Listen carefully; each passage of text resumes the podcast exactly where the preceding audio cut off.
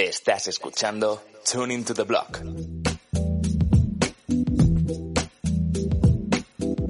Juan en Cripto, Lorena Ortiz y Álvaro Cobarro os damos la bienvenida a Tuning to the Block, el podcast en el que hablaremos de tú a tú sobre Bitcoin, blockchain y criptomonedas. Cada lunes discutiremos las noticias más interesantes de la semana y compartiremos nuestras opiniones sobre los temas más controvertidos. Además, semana a semana vamos a tener invitados especiales con los que podremos conversar, debatir y lo más importante, seguir aprendiendo de Bitcoin y los temas que levantan interés en la industria de las criptomonedas.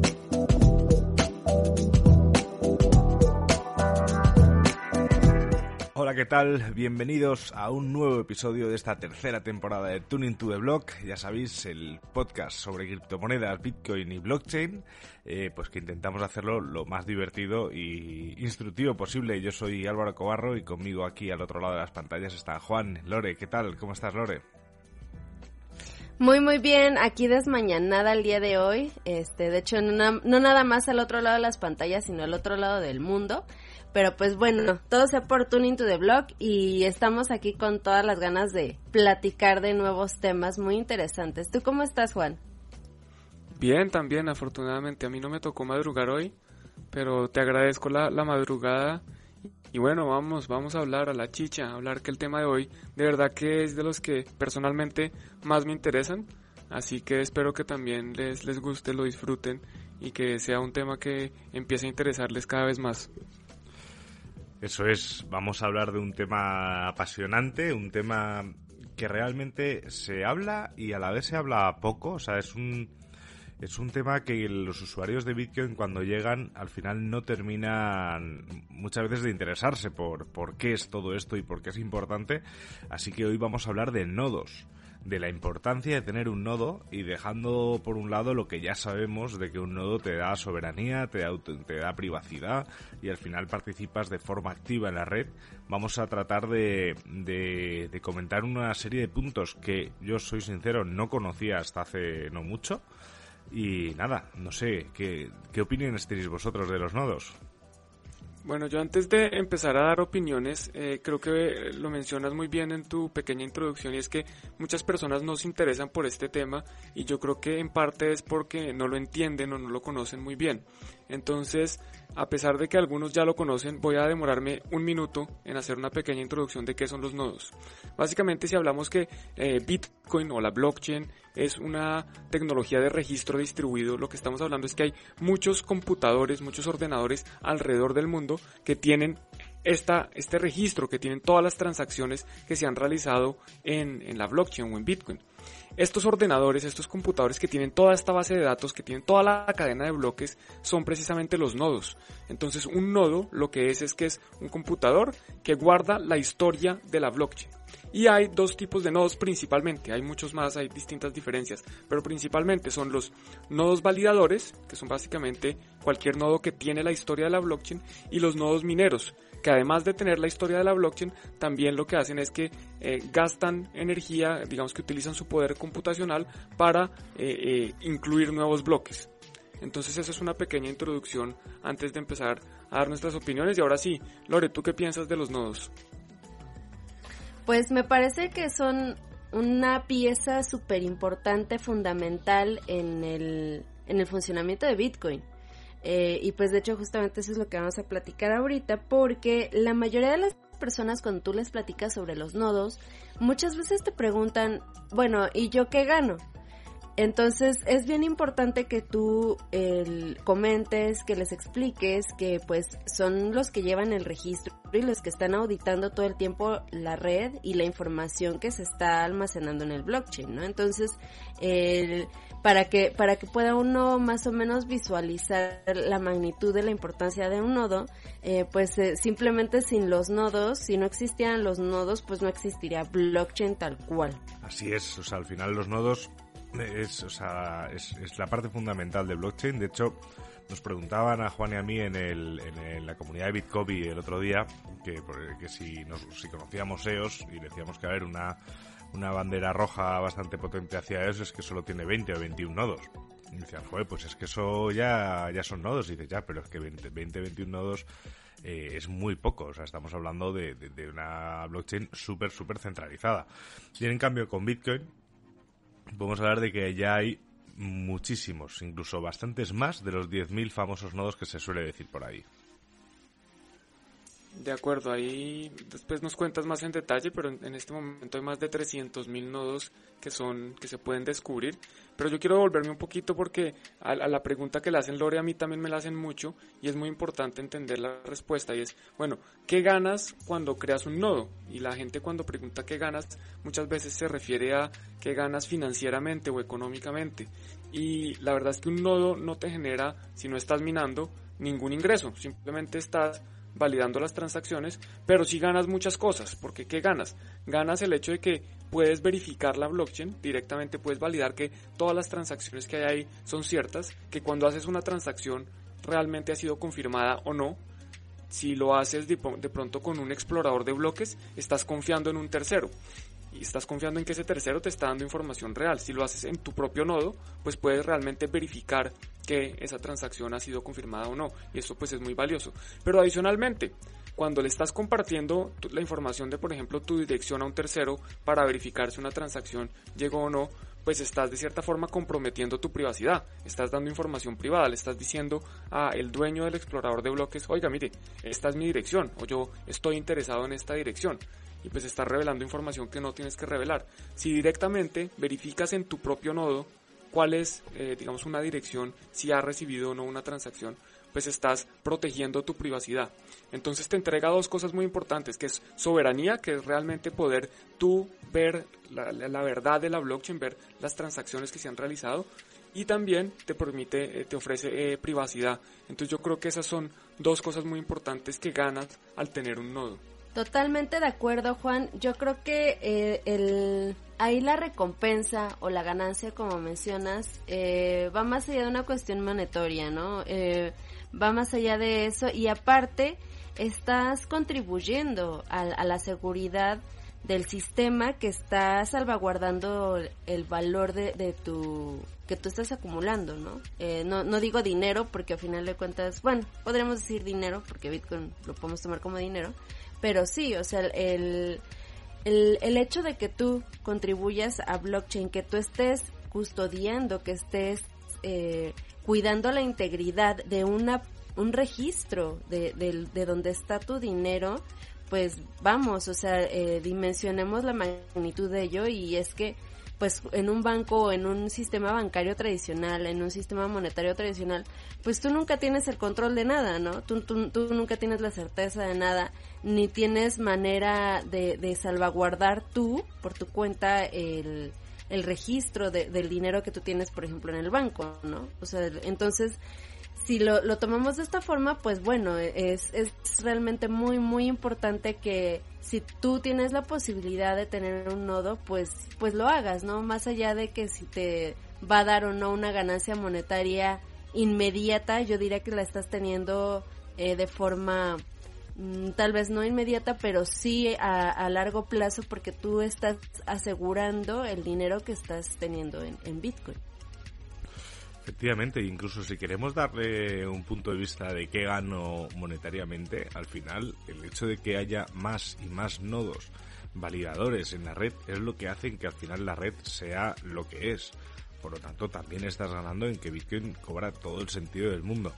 Estamos hablando, por ejemplo, y para preparar este programa hemos hecho un poco de búsqueda por Twitter y, hemos encontrado una serie de personas que hablan muy claramente de este tema. Uno de ellos es Miguel Vidal, que es arroba M Vidal López, eh, que es una persona, bueno, pues que habla muchísimo sobre Bitcoin, especialmente sobre Bitcoin. No le preguntéis sobre otra cosa que, no sea Bitcoin. Pero eh, decía, por ejemplo, eh, el 31 de julio de 2017, comentaba un punto que es súper interesante, que es que sin mineros especializados, la red Bitcoin funcionaría sin problemas. Así era en 2009-2010, al principio. Y sin usarlos, sin, usuarios, que serían esos nodos, en cambio, no hay red P2P. Es decir, los mineros pueden estar mm, eh, confirmando bloques, incluso bloques vacíos, pero sin usuarios no está la red. O sea que, eh, que, el hecho de que esos usuarios cada vez tengan más nodos es un punto importantísimo para la red, incluso para su propio consenso, como veremos más adelante. Así es, es que algo que de pronto no, no hemos mencionado muy claro es que los nodos, a pesar de que no están incluyendo nuevos bloques, a pesar de que no están minando, sí validan todas las transacciones y todos los bloques. Entonces cada nodo, primero que el, nodo, el usuario del el dueño del nodo decide qué software correr, o sea, qué reglas correr. Entonces uno al tener un propio nodo, uno está diciendo, oiga, estas son las reglas que para mí es Bitcoin. Entonces mis reglas son que las transacciones no pueden ser un doble gasto, que cada eh, bloque se están generando únicamente 6.25 bitcoins por bloque eh, en este momento, antes eran más, etcétera. Se, se, definen unas reglas y si yo tengo un nodo, yo puedo validar que todos los bloques que voy a aceptar tienen que cumplir con todas las reglas que yo eh, estoy de acuerdo. Entonces es una forma de decir, oiga, yo yo creo en este Bitcoin, yo creo en estas reglas y estoy haciendo, estoy poniendo como mi granito de arena para que se cumplan y todas las transacciones que no cumplan estas reglas para mí no son válidas. Y si todos los nodos se ponen de acuerdo en que hay unas transacciones que no son válidas, pues esas transacciones no son válidas, dejan de ser válidas y eso pues es muy importante porque ahí es cuando realmente el usuario es quien tiene el control. No hay una entidad por encima del usuario que pueda decir, no, vamos a cambiar las reglas. Si los mineros quieren cambiar las reglas, pues no pueden, porque los usuarios al final pueden decir, ¿sabe que, señores mineros, ustedes quieren poner estas reglas, nosotros no las aceptamos, nosotros no las validamos y vamos a seguir corriendo nuestros nodos con las reglas que consideramos que son las que eh, con las que nosotros estamos de acuerdo. Claro, claro, y de hecho como mencionas, o sea, ha habido momentos en los que mineros y nodos han estado en desacuerdo y me parece que en algunos de los ejemplos que, que comentaba este Álvaro eh, de, de Vidal, pues sí, o sea, ejemplifica que, que la mayoría, más bien, siempre ganan los nodos, siempre ganan los nodos en cuanto a, diferencias de, de, actualizaciones o de mejoras en el sistema de Bitcoin. Eh, los nodos, a final de cuentas, son los que deciden qué es lo que pasa y lo que no. Y bueno, a final de cuentas también menciona que si los mineros no están de acuerdo y continúan minando una cadena a la cual ya no pertenece el registro que llevan los nodos, pues a final de cuentas es una cadena eh, que no va a tener usuarios. Porque recordemos que Bitcoin puede bifurcarse mm, en cualquier momento y puede generarse otra cadena como lo que pasó con Bitcoin Cash y como lo que pasó a su vez con Bitcoin SB. Entonces, eh, si los mineros decidieran irse para otro lado, para otra cadena en la cual los mineros no están de acuerdo con ellos, a final de cuentas los mineros seguirán minando en una cadena que ya no tiene ningún usuario, ¿no? Y lo que pasaría que sería que se reajustaría la dificultad de, de minado y podríamos continuar minando incluso como en un principio de Bitcoin con, con CPUs o con GPUs, ¿no? En, dado caso de que todos los mineros o la gran mayoría de los mineros se fueran a otra red que no fuera la que llevan los nodos, pues simplemente es lo que pasaría y a final de cuentas pues igual y eso nos nos convendría a la mayoría, ¿no? ¿Tú minarías, Álvaro, si pasara esto? Hombre, a ver, yo soy de la idea que, minar en España es más complicado, ¿no? Entonces, como que lo veo muy lejos, no me lo planteo. Si me fuese a otro sitio, pues ya lo miraría, pero al final, a mí de, de todo esto y de preparar este programa, lo que me llamó mucho la atención es los errores que cometemos incluso nosotros mismos, eh, gente incluso que lleva más tiempo en el ecosistema, al, al, hablar, al, hablar, de minería y de la importancia de la minería Bitcoin. Obviamente es muy importante que haya mineros de Bitcoin, pero también se comentaba el, en Twitter, esta misma persona, Miguel Vidal, comentaba que al final eh, los mineros eh, no están controlando nada. O sea, solo calculan hashes sin desmayo y si tienen suerte escribirán un nuevo bloque que cumple con las reglas o este será inmediatamente rechazado. O sea, es una cosa una cosa muy común entre, entre las personas que hablamos sobre esto, hablar de esto, que los mineros están verificando, que, que tal, pero resulta al final que, que los mineros pues que no están verificando nada, ningún bloque, no es que ni siquiera tienen por qué conocer las reglas de Bitcoin, ni siquiera disponen tampoco de una copia entera de la blockchain eh, y tampoco tienen por qué comprobar si hay doble gasto. O sea, los mineros simplemente van llenando y, confirmando bloques y son los propios nodos quienes verifican la validez de estas transacciones y, de los propios bloques. Eso hace, hace bastante que pensar y a mí me ha abierto un poco también la perspectiva, entendiéndolo de esta forma, la falta de, coherencia que tienen luego pues otro de estos proyectos eh, marcados en rojo como puede ser Bitcoin SV que es que es dicen eh, tal cual que es que, que es que es absurdo tener eh, nodos que no minen porque esos son parásitos de la red que la hacen más lenta y que para qué van a verificar tanto si lo pueden verificar 4 o 5 eso no me parece mucho la idea de, todo esto, pero bueno, no sé. Yo sé que ninguno, o sea, este es un debate un poco plano porque ninguno vamos a pensar diferente, pero, pero me parece interesante. Bueno, pues a pesar de que de pronto no hay debate, yo sí quiero hacer una pequeña aclaración y es que lo que dice Miguel es parcialmente cierto, porque sí hay nodos mineros que tienen toda la historia de la blockchain y aquí también hay un tema que es importante puntualizar y que también hay personas que no entienden completamente y es que hay mineros y hay pools de minería. Entonces los pools de minería son como agregadores de mineros. Y en muchos casos lo que hacen los pools es que el pool es el que tiene el nodo y simplemente le dice al minero, mire, yo necesito que usted me encuentre un hash que empiece con este número de ceros. Y el minero empieza a probar distintos eh, nonces, empieza a probar distintas combinaciones de números hasta encontrar ese hash. Pero hay otros mineros que sí minan teniendo pues, la historia de la blockchain y minan directamente ellos construyendo sus bloques, que no necesariamente lo hacen a través de estos pools de minería. E incluso se está tratando de que esto sea más frecuente, de que los mineros no necesariamente dependan de el bloque que les está pasando el pool. Adicionalmente también quiero mencionar que con respecto a lo que mencionaba Lore de, de, la Primera Guerra Mundial, o más bien de la Primera Guerra Civil de Bitcoin, de este debate que hubo entre los big blockers y los small blockers, los, los, las personas que querían grandes bloques y las personas que querían bloques más chiquitos, que al final fueron los usuarios los que terminaron ganando, o los nodos los que terminaron ganando. Hay un libro muy interesante que yo lo tengo, lo he comprado, pero todavía no lo he leído, que se llama The Block Size War, como la guerra del tamaño del bloque escrito por Jonathan Bier, y es una guerra que habla precisamente de, esta, de estas distintas visiones sobre cómo debe evolucionar Bitcoin, si debe ser eh, con bloques más grandes o con bloques más pequeños, y al final demuestra quién tiene el control real sobre el protocolo, si son los nodos o si son eh, los mineros. Y finalmente, con respecto a lo que mencionas Álvaro de, de esta otra blockchain BSV, pues eso ya para mí es que es un chiste, ahí no hay mucho que hablar porque ellos lo que pretenden es que eliminar a todos los nodos, como dices, porque ellos los consideran parásitos, entonces ellos quieren eliminar a los nodos y que nosotros tengamos que depender de un nodo central o de un, un supercomputador súper grande porque tiene bloques gigantes que solo los puede guardar él porque los demás no podríamos participar, no podríamos ser validadores de esta blockchain y básicamente tendríamos que confiar en lo que ese supernodo validador gigante eh, de Satoshi's Vision eh, nos dice. Entonces eso ya es totalmente ridículo, eso es peor que tener un servidor central, eso no tiene ningún sentido. Y para mí pues yo estoy un poco cansado de discutirlo, entonces me voy a callar y le voy a dar la palabra a Lore.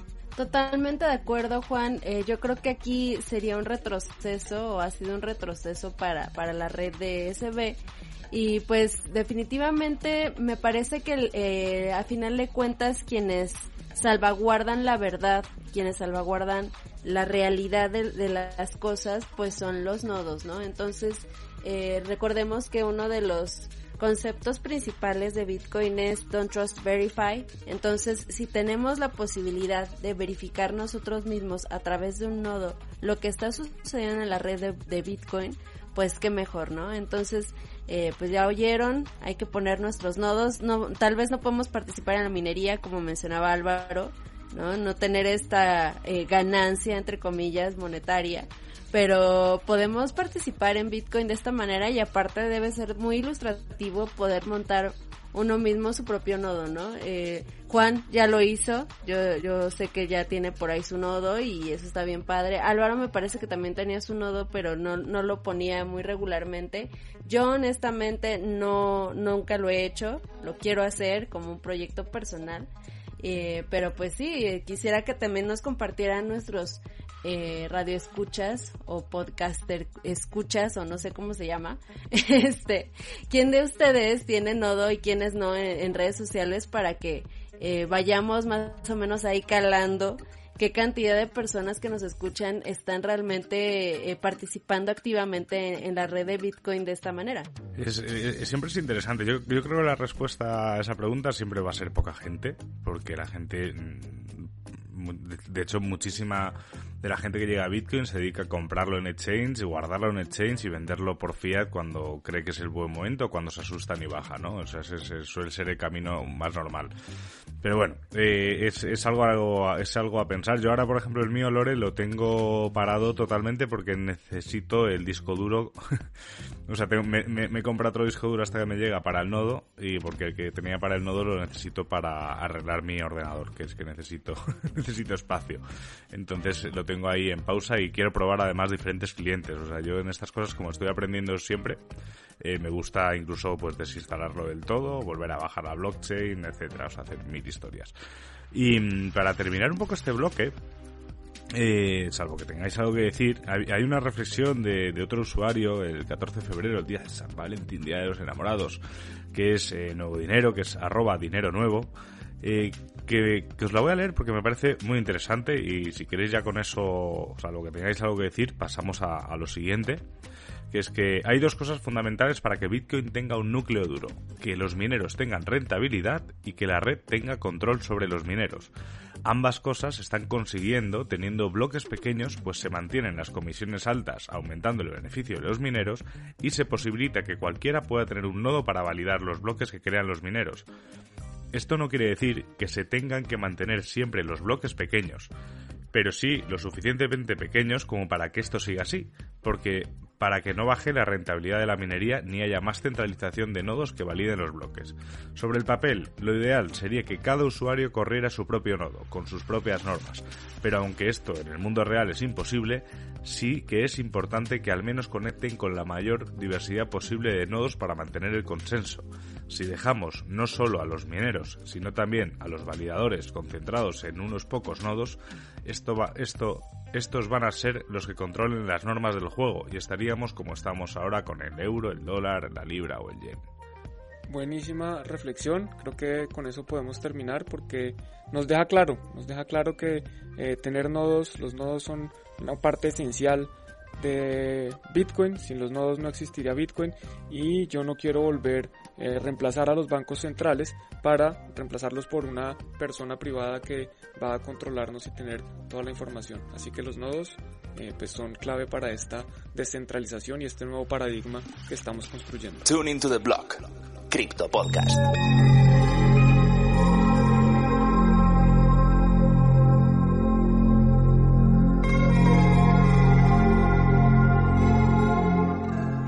Pues ahora que estamos hablando de nodos, eh, hace no mucho un, usuario al cual yo le debo muchísimo porque me, ha enseñado un montón sobre Bitcoin y siempre ha tenido muchísimas ganas sobre él, sobre, de hablar sobre ello. De hecho, en Bitcoin ha hecho algún artículo, es, Josema, arroba Jochemin. Eh, ha generado un, una especie de programa, no sé, un, cliente, un protocolo, no sé cómo llamarlo en ese sentido, ya sabéis que yo no soy desarrollador, que se llama Crowley, que sirve para localizar los nodos y gracias a este programa podemos saber que hay más de, de 300.000 nodos confirmados en toda la red de Bitcoin. Una auténtica pasada. Además, tenemos la suerte de que nos ha dedicado un ratín y nos explica el funcionamiento de Crowley.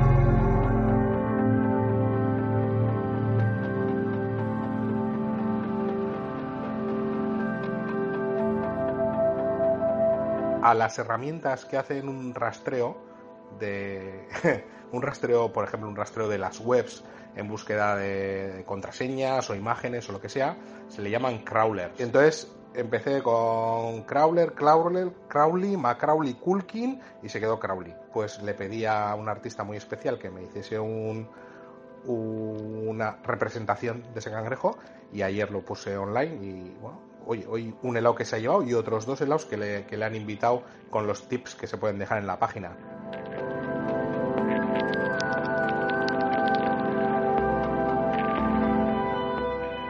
normalmente cuando la gente se refiere a los nodos de la red Bitcoin se limita a los 9.000, eh, 10.000 que aceptan conexiones entrantes y suele ser bastante normal el corregir ese tema e indicar que hay otra serie de nodos que no aparecen en esas estadísticas, que son los que no admiten conexiones entrantes, los nodos Tor, etcétera.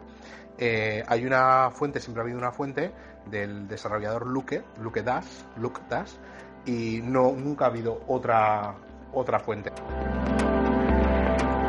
Los retos de Crowley son bastantes. De hecho, me toca pelearme con muchos todavía, más los que la gente eh, pide, ¿no? Hay mucha gente que me está haciendo llegar, pues, oye, sería bueno tener un resumen del estado de la red, más que tener ahí sus gráficos, pues un resumen. Hay X nodos, de esos tantos eh, eh, aceptan conexiones entrantes, etcétera.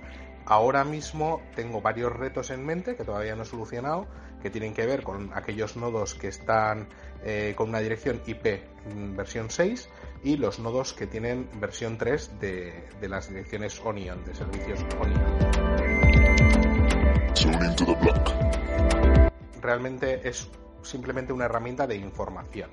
Y no es una información eh, exacta, es decir, como he comentado antes, eh, rastrear la red Bitcoin tiene muchos retos y, y la información que da Crowley no es exacta, no va a misa, es decir, es una estimación, una estimación porque entran un montón de factores y muchos no se pueden controlar. Nodos que eh, tienen una IP eh, dinámica se apagan, se encienden, han cambiado de IP y puede ser que los esté contando un par de veces, ¿vale? Eso puede ocurrir. O alguien que eh, meta 50 nodos, 5 minutos y los apague. Esos nodos van a entrar en el conteo y van a vivir durante 14 días mínimo. Entonces, eh, Crowley no te va a dar un número exacto, pero bueno, da una estimación. Y es una estimación bastante buena. Y a lo largo del tiempo, esa estimación cogerá más peso. ¿eh? Cuando Crowley lleve funcionando un año, esperemos que llegue sin problema, veremos si hay una consistencia de datos a lo largo de todo el año, podemos saber que el estado de la red es bastante fiable. Mis primeras conclusiones fueron me he equivocado, me he equivocado, algo he hecho mal algo no está funcionando. ¿Por qué me aparecen 300.000 nodos? ¿Eh? ¿Por qué a Luke en su página eh, no le llega a 100.000 y a mí me están apareciendo 300.000? Pero no, no, no me he equivocado, es decir, eh, es lo que se detecta, lo que se puede detectar consultando a los nodos. Eh, el dato es correcto. Como he comentado, pues puede ser que esté contando eh, nodos que han cambiado IP, eh, nodos que ya no existen o que han existido durante poco tiempo, eh, ese margen de error sigue estando ahí.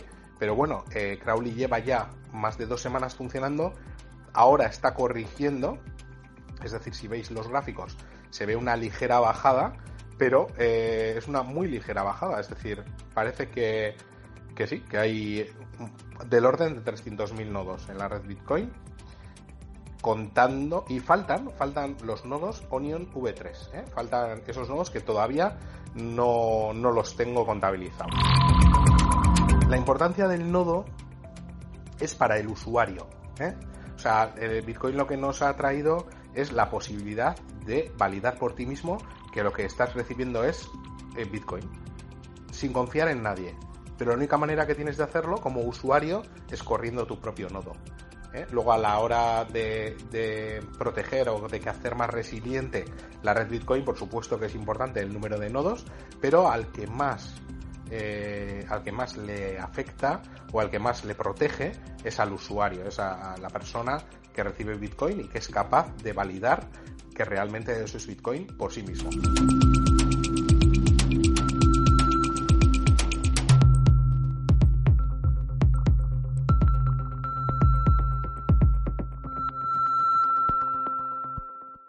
Tune into the block, Crypto Podcast.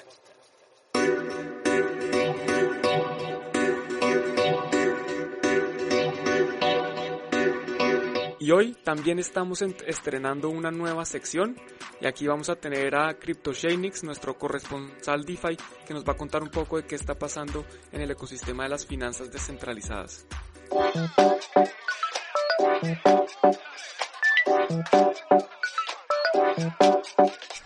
DeFi no para de innovar y como esta es la primera edición de esta sección vamos a hablar sobre los acontecimientos más importantes en estos últimos días. DeFi en Ethereum. Uniswap anunció el lanzamiento de su versión 3 que viene con muchos cambios muy innovadores. Entre ellos podemos encontrar Como proveedores de liquidez, ahora podremos concentrar la liquidez que proveemos dentro de un rango de precios determinado, haciendo nuestro capital mucho más eficiente. También existirán tres niveles de comisiones para elegir cuando proveemos de liquidez. Podremos elegir entre 0.05%, 0.3% o 1%. Previamente los Liquidity Provider Tokens eran fungibles, con la versión 3 pasarán a ser no fungibles ya que cada token especifica un rango diferente de liquidez. El nuevo código de la versión 3 se lanzará bajo una licencia que no permite la copia para uso comercial por dos años para resguardarse de posibles copias de este mismo mecanismo en otros proyectos. Liquidez activa, órdenes por rangos y cambios en los oráculos de Uniswap son otras de las tantas mejoras que trae esta nueva versión que estará disponible en L1 el 5 de mayo y un tiempo más tarde en L2 a través de la solución de escalabilidad de Optimism. Otra de las grandes noticias de la semana es que el protocolo de mercados de liquidez descentralizados AVE se integra con la solución de escalabilidad de capa 2 Polygon, o como se llamaba previamente Matic. Esto quiere decir que a partir de ahora se podrá utilizar AVE mediante la red de Matic con comisiones muy muy bajas. AVE se suma al ecosistema de Polygon que viene ya trabajando con otros grandes proyectos de cripto como Pool Together, Decentraland y OpenSea. DeFi en otras blockchains. Hay demasiadas noticias y lanzamientos de proyectos DeFi en otras blockchains, además de Ethereum. Uno de los acontecimientos más relevantes estos últimos días fue el lanzamiento de Anchor Protocol. Este protocolo de DeFi que corre sobre la blockchain de Terra es muy interesante ya que nos permite depositar un stablecoin como UST y generar un interés estable, muy similar a como sería una cuenta de ahorro, pero en este caso con retornos del 20% anual. Esto es una innovación dentro del mundo de DeFi, ya que no existen protocolos con tasas de retorno estable, siempre son variables en base a diferentes factores. Anchor podría atraer a una gran parte de inversores con mucha liquidez que no quiere exponerse a la volatilidad de las tasas de retorno de DeFi y solo quieren un porcentaje estable por año que rinde muy por arriba de cualquier cuenta de ahorro tradicional en un banco. Anchor junto con el protocolo de Mirror y el token Luna son uno de los, de los ecosistemas de DeFi que más protagonismo están tomando este último tiempo. Otra de las noticias importantes con respecto a DeFi es que ForceDAO, un protocolo de DeFi que actúa como un fondo de cobertura descentralizado, ha sufrido un hack en el que se liquidaron 183 ETH por valor aproximado de 384 mil dólares al momento de grabar esta sección. Dentro de la misma línea, otro protocolo de, la Binance Smart Chain llamado Mozart Finance con su token piano fue hackeado y, y, esto demuestra una vez más la cantidad de proyectos en Binance Smart Chain que están copiando a otros proyectos establecidos como PancakeSwap sin tener los recaudos necesarios. En este hack específico, el equipo habría contratado a un desarrollador freelance para la creación de los contratos y este mismo fue quien realizó el hack. Para finalizar, hay que decir que es imposible aburrirse con todo lo que sucede en este mundo. El mercado de cistas siempre ayuda para la adopción de DeFi y muchos de los tokens de estos proyectos están viendo nuevos máximos históricos. El foco principal para los proyectos de DeFi este año sigue siendo captar más liquidez, ser interoperable con otras blockchains y soluciones de L2 y reducir las comisiones para los usuarios finales.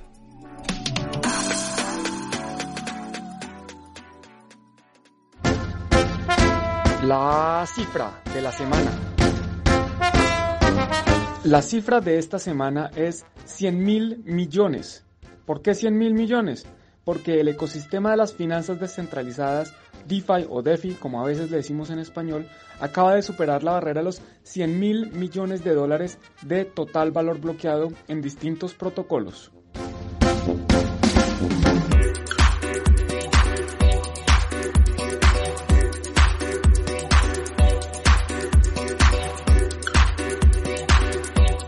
Y continuamos aquí en Tuning to the Block con más secciones, creo que nos encantan este tipo de cosas. Y Lore, nos trajiste la semana pasada eh, que no te roben. Esta semana no nos van a robar, pero sí que nos traes un realidad en el bloque. Realidad en el bloque. Esta semana, en realidad en el bloque, hablaremos sobre el uso de Bitcoin en cuestiones médicas. Platicaremos sobre genoma humano, nutrición, investigación científica y NFTs para acceder a tu información genética? Vamos a platicar con Daniel Uribe, fundador de Genobank, para que nos diga cómo se puede utilizar blockchain para investigación médica. Básicamente somos una plataforma eh, que utiliza las redes descentralizadas para proteger la privacidad eh, de los datos genómicos de las personas y eh, colaborar al mismo tiempo con investigaciones. El genoma humano es la secuencia de ADN contenida en 23 pares de cromosomas en el núcleo de cada célula de cada humano en el mundo. Recordemos que los genes determinan muchas características de cada persona, como por ejemplo la forma del cabello, el color de los ojos, la estatura, el color de la piel e incluso información tan importante como la predisposición a ciertas enfermedades como el cáncer o la diabetes. Tomando entonces en cuenta la importancia de los genes en la vida de las personas, podemos preguntarnos qué uso tiene el estudio del genoma humano. El primero es la ancestría, ese es el caso de los mapas eh, de ancestría muy populares que se conocen como Info Entertainment. Estos mapas eh, utilizan obviamente como base tu información genética para darte el porcentaje de, genética poblacional que tienes. Entonces eh, pues hay grupos étnicos, entonces hay los europeos, americanos, asiáticos, etc. El segundo es el, el tema de nutrigenómica, es decir, utilizas otra vez la base del ADN para poder decir qué grupos de alimentos te benefician más dependiendo de eh, pues tu ancestría. ¿no? El número 3 es, es muy relevante también, que es el tema de la parte forense, es decir, la identificación humana. Uno de los casos ahorita más sonados es el tema de las familias separadas en la frontera con Estados Unidos, el caso de Texas. Pues se usa el ADN para comparar la relación entre padres e hijos y que las familias pues puedan comprobar que están relacionadas biológicamente. El cuarto más importante sería el tema de la farmacogenómica, que tiene que ver con la industria farmacéutica y entonces utilizan la eh, información genética para ver o predecir cómo vas a reaccionar a ciertos grupos de fármacos en las cantidades, etcétera. Reaccionamos muy diferente, por eso es que vemos que el tema de la vacuna del COVID-19 pues tiene diferentes reacciones dependiendo del grupo étnico. Y la última y la más importante, creo yo, es la medicina de precisión, que es justamente donde está hoy día la cura contra el cáncer. Recordemos el cáncer es la enfermedad más personalizada que tenemos, no hay dos cánceres iguales, es una mutación de nuestro ADN, principalmente ligada a longevidad o bueno, a nuestro eh, proceso de envejecimiento y se tienen que utilizar tratamientos eh, literalmente basados en tu ADN y el ADN del cáncer que está atacando en este caso los cuerpos para poder hacer una, pues, una cura a la medida. Una de las dudas más comunes, o por lo menos la que se me viene a la mente cuando pienso en datos genómicos, es ¿dónde están estas bases de datos? ¿Quién las tiene y quién las maneja? si se lucra con ellas o qué está pasando en realidad en el mundo de la investigación de los genes la mayor cantidad de datos es privada, es decir, normalmente las empresas privadas adquieren estos datos eh, y pues los revenden, ¿no? es decir, es parte de su inventario, lo cual nos parece que es una práctica que se tiene que mejorar a través de blockchain. Pero eh, también existen los, los, grupos de datos que están hechos para, para investigadores en general, sin embargo son los que menos hay. Existen dos principales bases de datos públicas de secuencia de ADN, una europea, EMBL, Nucleotide Sequence Database, y otra americana, GenBank.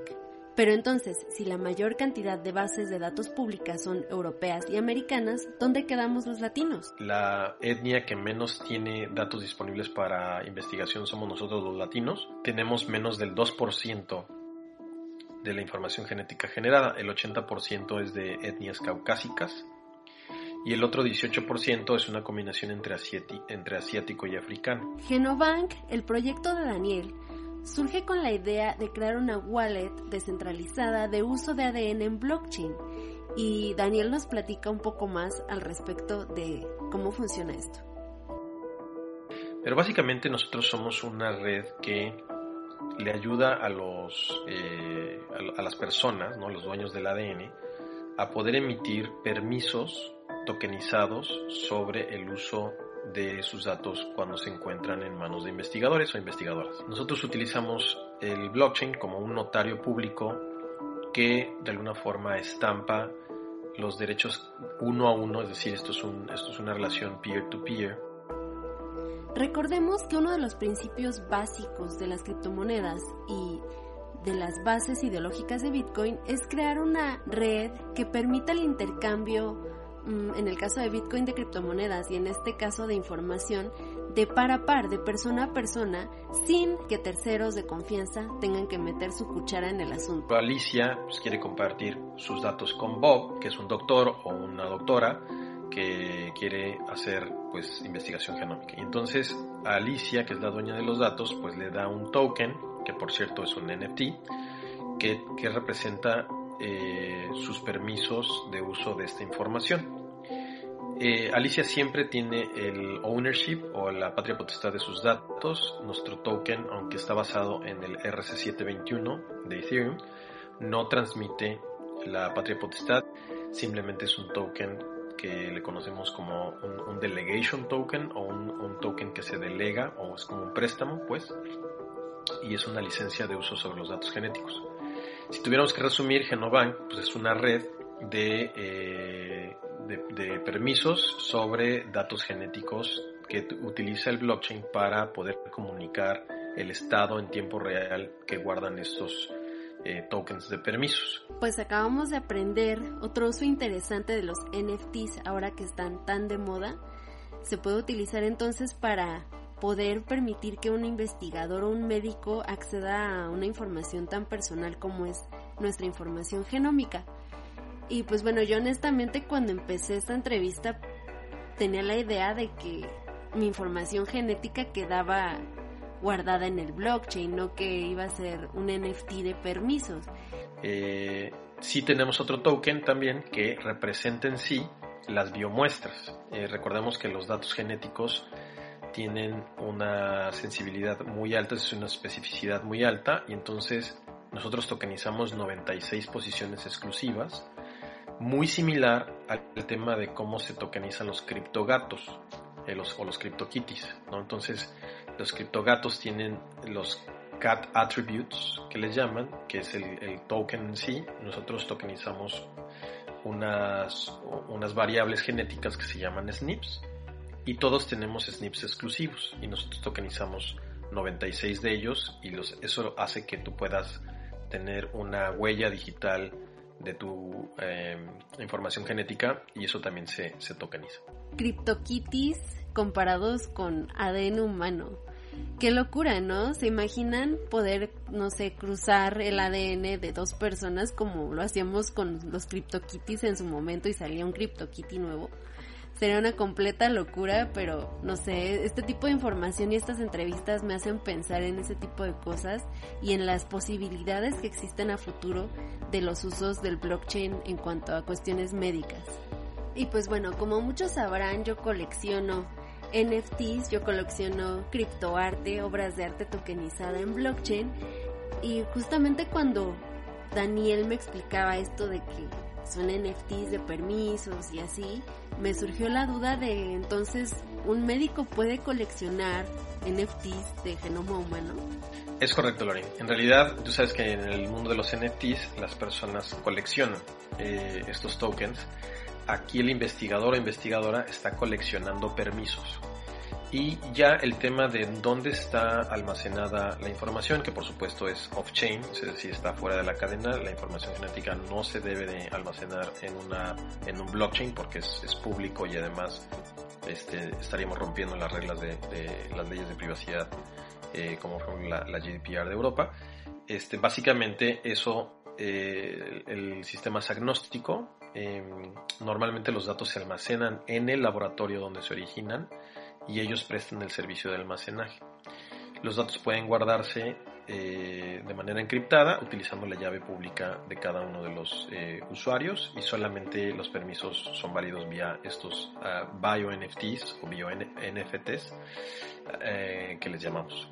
Una de las principales bondades de la blockchain es que es una red descentralizada de intercambio. En este caso sería una red descentralizada de intercambio de información médica. Entre más internacionales son los casos, entre más cruces de fronteras haya, me parece que blockchain brilla o aporta mucho más valor, porque aquí un usuario o una usuaria de México puede estar compartiendo sus datos con un biobanco en Australia y ponerse de acuerdo en función de los derechos que se tienen sobre esa información a través de los smart contracts o los contratos inteligentes basados en estos NFTs que de manera muy clara pues establecen qué se puede hacer con esos datos y el periodo que puede estar este, tu, información ahí eh, formando parte de estos biobancos.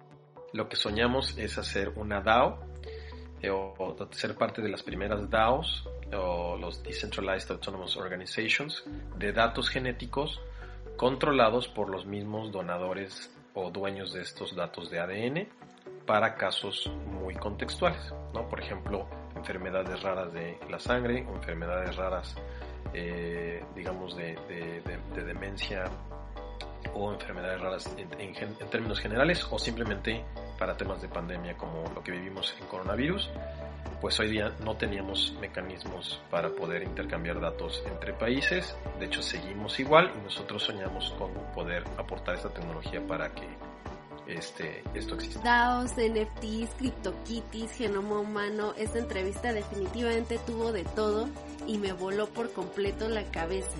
Daniel Uribe forma parte de este proyecto, más bien es fundador de este proyecto llamado Genobank, lo pueden encontrar en internet esta página como genobank.io y a Daniel lo pueden contactar como daniel@genobank.io por si están interesados en aprender un poco más sobre esto y sobre las aplicaciones de blockchain en cuestión de investigación de genoma humano. Y bueno, eh, Daniel también por último nos deja una muy interesante y muy importante reflexión para tomar en cuenta cuando se trata de nuestros datos personales y de la importancia que estos tienen al momento de otorgarlos en una investigación médica. Si van a participar en un estudio genético, tengan mucho cuidado con eh, eh, pues, ver bien cuál es la empresa, Ah, de momento pues traten de evitar si es posible las empresas centralizadas porque pues ellos viven o su modelo de negocio se basa en revender sus datos y por el momento pues no, no es una buena idea. Ya estamos eh, ah, produciendo nuevos, nuevas alternativas y esperemos que esto traiga mucha mejor eh, privacidad este, en términos genómicos y de los datos de salud. Muchas gracias. Estás escuchando Tune into the Block. Tune into the Block. Crypto Podcast. Invertir en Bitcoin no te hace más inteligente. Entender qué es el dinero y tener visión a largo plazo de cómo van a evolucionar los depósitos de valores globales, probablemente sí. Lander Rubio. Arroba Lander2P. Tuiteado el 26 de marzo de 2020.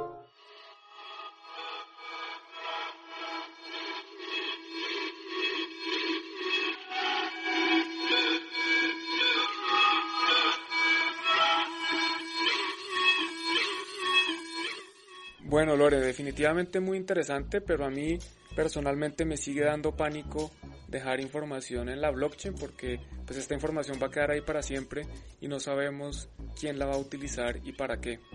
Entonces, pues interesante, pero, pero un poco miedoso, por lo menos desde mi punto de vista. Y además, hoy tenemos una sección que ya es recurrente y es el ABC de Bitcoin. Entonces, Álvaro, hoy con la letra C, ¿qué nos tienes? Hoy la C de Coinbase. La transacción Coinbase o Coinbase es un tipo de transacción especial que se da en Bitcoin. Ese tipo de transacciones forman parte del sistema de puesta en circulación de nuevas monedas que jamás se han gastado. Para que nos entendamos, la primera transacción de Bitcoin estuvo en el bloque Genesis, no fue una transacción entre dos personas. Esta transacción daba formato a las transacciones de recompensa de los mineros. Estas transacciones Coinbase eh, también se pueden llamar transacciones generadoras, así en, español. Y esto es porque fundamentalmente eh, son las que generan nuevas eh, monedas o nuevas criptos de, de Bitcoin con B minúscula. También, obviamente, lo primero que habéis pensado cuando he dicho la palabra Coinbase es en el exchange americano, que es uno de los más grandes del mundo y que ahora mismo mm, está metido en bastante polémica por su adquisición por un grupo empresario que, bueno, que no hace mucha gracia. Así que ya sabéis, nunca os acostéis sin aprender algo nuevo. Estás escuchando Tune the Block.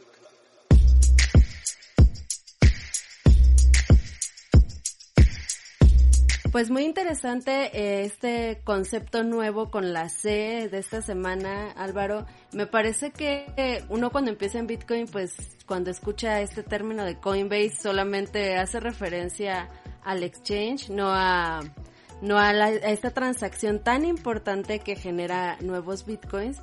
Y pues bueno, muchas gracias por habernos enseñado este término esta semana, Álvaro. Y pues bueno, esta semana también vamos a platicar un poquito sobre otros temas que no son cripto, que no todo es Bitcoin tal vez en este mundo. Y por eso vamos a, ver qué nos tiene preparado este Juan.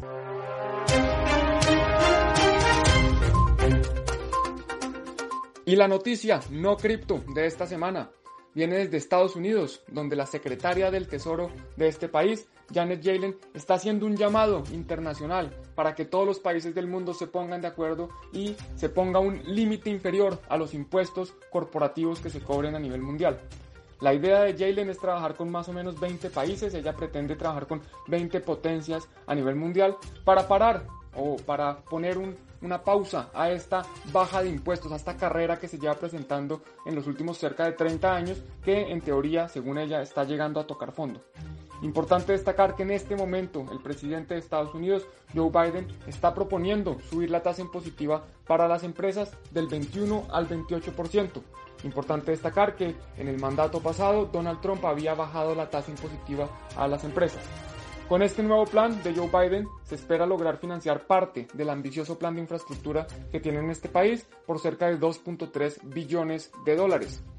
Según Biden, en este momento hay cerca de 50 empresas entre las 500 empresas más grandes del país, o sea, el 10% de las empresas más grandes, que no ha pagado ni un centavo de impuestos en los últimos tres años. Y por esta razón es que se deben hacer reformas tributarias en este país. De acuerdo con Janet Yellen, el aumento en los impuestos no va a tener un impacto significativo en los precios de la economía, así que no va a afectar la inflación. Y de todos modos, ella argumenta que en este momento el problema del país no es una alta inflación, sino todo lo contrario, es que hay una baja inflación y pues que así no se debe manejar la economía, de acuerdo como ellos ven este sistema. Para terminar, si los gobiernos llegaran a lograr un acuerdo en este sentido, en poner una tasa impositiva única a las corporaciones o por lo menos poner un límite inferior a el impuesto que se le va a cobrar a estas empresas, esto disminuiría significativamente la competencia de los países por atraer inversión. Tune into the block. Crypto Podcast. Muchas gracias, Juan. No hay que, no hay que olvidar que hay más mundo allá de, de, criptomundo, entonces está muy bien que, tengamos ojos puestos también en las noticias no cripto, porque a ver si, hay si va a pasar algo gordo y no nos vamos a enterar. Estamos aquí nada más que mirando, mirando, eh, mirando bloques. Pues buenísimo eh, todos los invitados, toda la información que nos brindaron. A mí me encanta cuando tenemos eh, participaciones de otras personas y no solamente nos escuchan hablar a Álvaro, a Juan y a mí. Y pues muchísimas gracias por acompañarnos hoy. Así es, muchas gracias y recuerden también, no se olviden de seguirnos en las distintas plataformas de podcast, también si quieren en redes sociales ya saben dónde encontrarnos. Y bueno, ahora sí los dejo con DJ Satoshi para ver qué nos trae hoy. Me voy a tener que poner un filtro, un filtro en la voz. Bueno, espera, espera, me lo pongo. Y hoy DJ Satoshi os trae esto. La Rosalía. Uh, que se sé que no es millonaria. Bueno, mejor me quito el filtro para hablaros de lo que os trae DJ Satoshi, porque si no, no me vais a entender. Y esta es una canción, pues, de La Rosalía, la canción millonaria. Y más que por el mensaje de la canción, me quedo un poco con lo de fucking money man. Y la cuestión es el, el, la obsesión que veo últimamente de la gente por hacerse rica muy rápido. No todo es eso. Y además, si estamos aquí en Bitcoin es por algo mucho más que por apilar dólares o por apilar euros. Así que, por favor, no os preocupéis tanto por eso. Estudiad mucho, aprended Bitcoin y ya veréis como al final lo que diréis es fucking money man.